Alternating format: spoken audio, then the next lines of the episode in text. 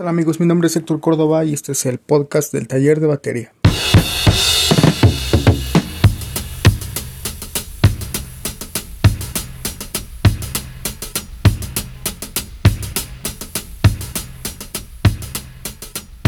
Bienvenidas, bienvenidos, este es el cuarto episodio. En esta ocasión hablaré sobre un concepto que en definitiva nos quita el sueño a varios de nosotros, de nosotras, y pues es el, el concepto más importante que hay que tener en cuenta. Es uno de los eh, asuntos que hay que tratar con mucha dedicación, con mucha paciencia, ya que la práctica es lo que nos va a llevar a mejorar y avanzar en el instrumento. Antes que nada hay que definir lo que es la práctica. Eh, hay varias acepciones en el diccionario de la Real Academia de la Lengua Española una de las que más me interesó fue esta, que dice que piensa o actúa ajustándose a la realidad y persiguiendo un fin útil. Creo que hay varias, pero esta es a mí la que más me, me, llamó la atención. Porque tiene que decir que tiene que ver con, el, con la forma en la que pensamos y en la que actuamos. Y esto cómo se ajusta a nuestra, a nuestra propia realidad, ¿no? Y el fin de esto es que sea útil para nosotros. Eh, como instrumentistas, en este caso como bateristas, lo que buscamos es practicar para diferentes objetivos, para ser más veloces, para tener mejor nivel de lectura, rudimentos, tener lenguaje, improvisación, tener un tempo estable, tener buen sonido. Entonces, como se dan cuenta aquí, es importante tener un objetivo, eso es lo principal para practicar, tener un objetivo, qué vamos a hacer, cómo lo vamos a hacer y para qué lo vamos a hacer. ¿Qué voy a hacer? Agilizar mi nivel de lectura. ¿Para qué? Bueno, ¿para qué quiero agilizar mi nivel de lectura?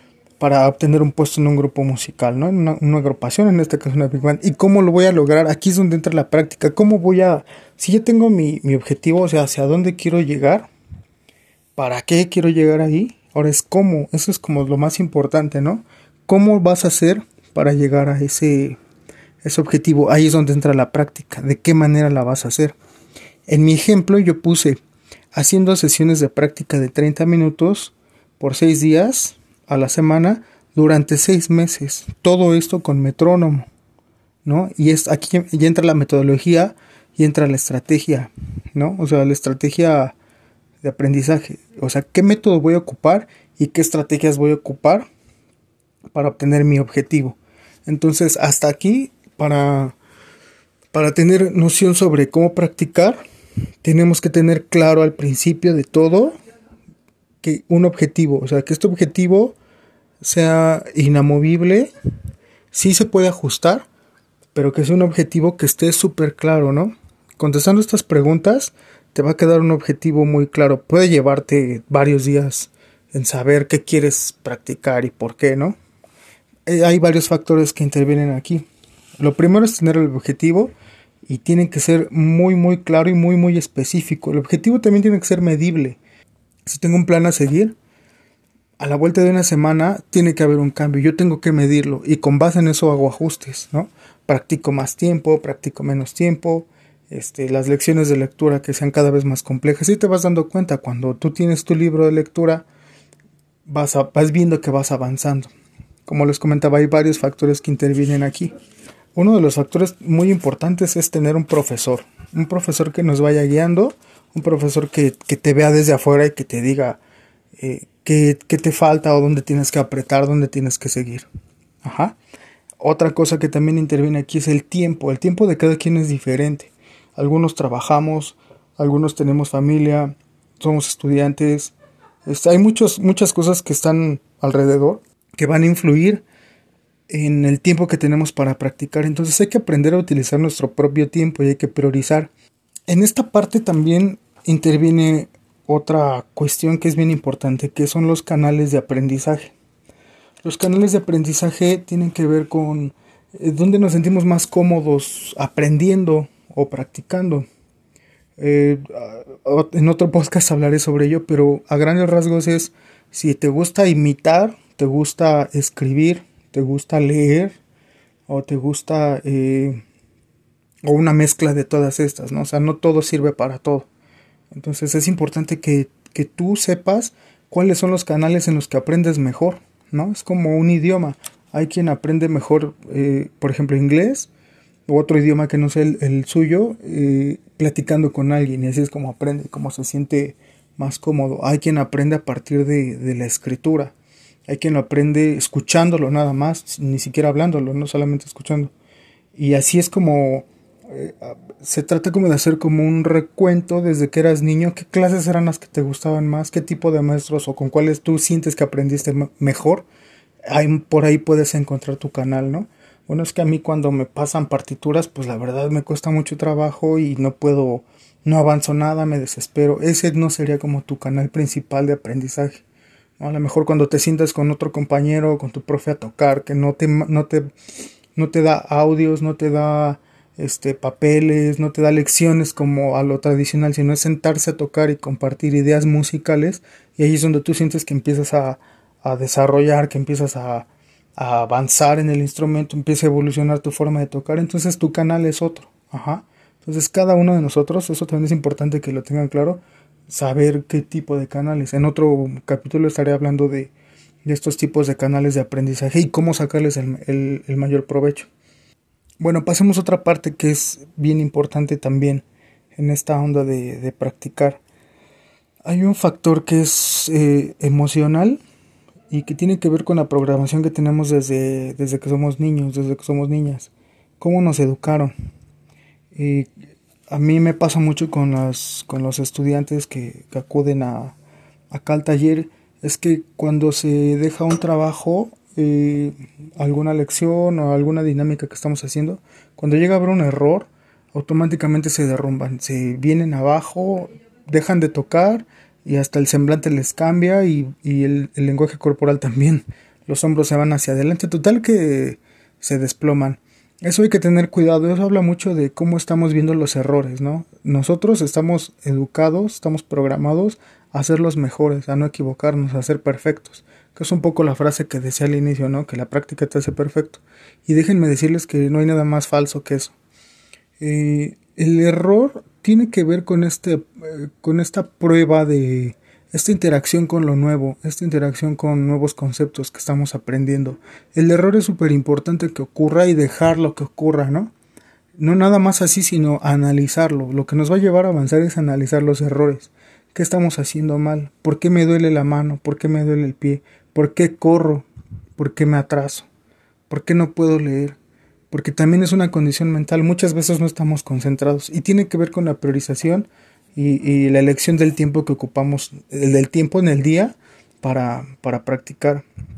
Hay veces que acabamos de comer y nos ponemos a tocar y pues no, no damos una.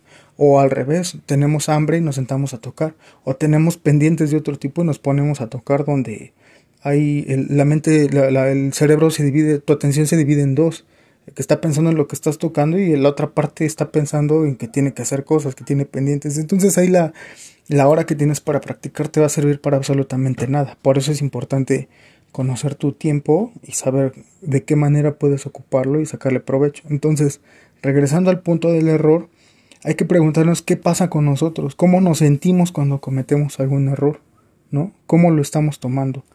¿Por qué es por qué nos puede tanto equivocarnos? ¿Por qué cuando estamos hasta en un show o en un ensayo y nos equivocamos? Ese hecho de que está tocando, por ejemplo, estás en la banda y te equivocas y todos automáticamente te voltean a ver. Eso mm, a, a, mi experiencia ya no debería ocurrir, ¿no? Porque hay que, una vez iniciado este proceso, porque hay que entender que el error tampoco hay que clavarse tanto, sino más que hay que analizarlo para poder avanzar. El error es una oportunidad para mejorar. Lo tenemos que ver de esa forma. Ese es ese esfuerzo consciente, eh, administrado de tal manera que si estamos leyendo, por ejemplo, una partitura, una lección, y siempre nos equivocamos en el mismo lugar, hay que analizar ese error. ¿Por qué es que nos estamos equivocando? Pueden ser los factores que les decía que son extramusicales, alguna tensión, estrés, este, cuestiones fisiológicas, lo que sea. Pero ya en un plano musical, ¿qué es lo que está pasando? O sea, ¿qué nos está haciendo falta entender, aprender, o sea, a aprender para poder seguir adelante. Entonces hay que analizar esos sentimientos, cómo estoy visualizando yo el error, qué concepto tengo del error y, empezar a cambiarlo, porque justo el error es el que te está diciendo, hey, esto es lo que tienes que mejorar y a partir de ahí es que haces tu estrategia y empiezas a modificar tus tiempos de estudio, tus objetivos, tu, lo que te hayas planteado. Más adelante o en los mismos talleres que imparto, ahí tratamos, hacemos ese análisis, porque también no es soltar y soltar y soltar y soltar lecciones y dar información, no, sino es como toda esa información que yo tengo, cómo le saco jugo, cómo la, cómo la exprimo y me quedo con lo que yo me quiero quedar, con lo que yo quiero aprender. Eso es como lo más importante que hay que tener en cuenta también a la hora de elegir un profesor. ¿Cómo te va a enseñar? ¿No? También otra parte que me gustaría tocar es eso, que no somos personas hechas en serie, no somos una cadena de comida rápida que es, que es la misma receta para todos. Un profesor no te enseña así, un profesor se involucra con tu aprendizaje, conoce de estos canales y sabe decirte o sacarte provecho o dejarte ejercicios que en realidad te van a servir en ese momento. También es importante tener en cuenta que el aprendizaje y, la práctica es un proceso, son etapas. Hay una etapa donde nos clavamos mucho en los rudimentos. Está bien porque haces lenguaje, haces técnica. Y a lo mejor después los vamos dejando y no hay que sentirnos mal por dejarlos, sino nos pasamos a otra cosa. Es que ahorita, por ejemplo, me gusta mucho el jazz, estoy viendo cómo cómo, cómo sacar el swing, ¿no? Y tiene que ver con la historia, tiene que ver con tener un buen platillo, con cómo agarras la baqueta, el material de la baqueta, la punta, o sea, empiezas a estudiar otro tipo de cosas y se empieza a redondear tu forma de tocar, ¿no? Entonces son etapas y hay que darle como su propio objetivo y su propio espacio a cada etapa donde estás practicando. Ya para concluir con este tema, también eh, con todo esto que platicamos ahorita, este es importante tener una un control por escrito de lo que estás haciendo por día. Eso es súper importante. Tener anotado todo eso nos va a ayudar mucho. Hasta aquí le dejamos. Es un tema súper, súper, súper complejo, bien amplio. Y más temas que se tocaron aquí son tema de, de, otro, de otro episodio donde hay que dedicarle su propio tiempo. Estaré compartiendo estos otros temas. En, más adelante en los, en los siguientes capítulos estén pendientes y pues nada, nada más les recuerdo eh, que tenemos Facebook e Instagram del taller de batería. Eh, mi nombre es Héctor Córdoba, no lo olviden. Y este fue el capítulo número 4 del taller de batería. Hasta luego.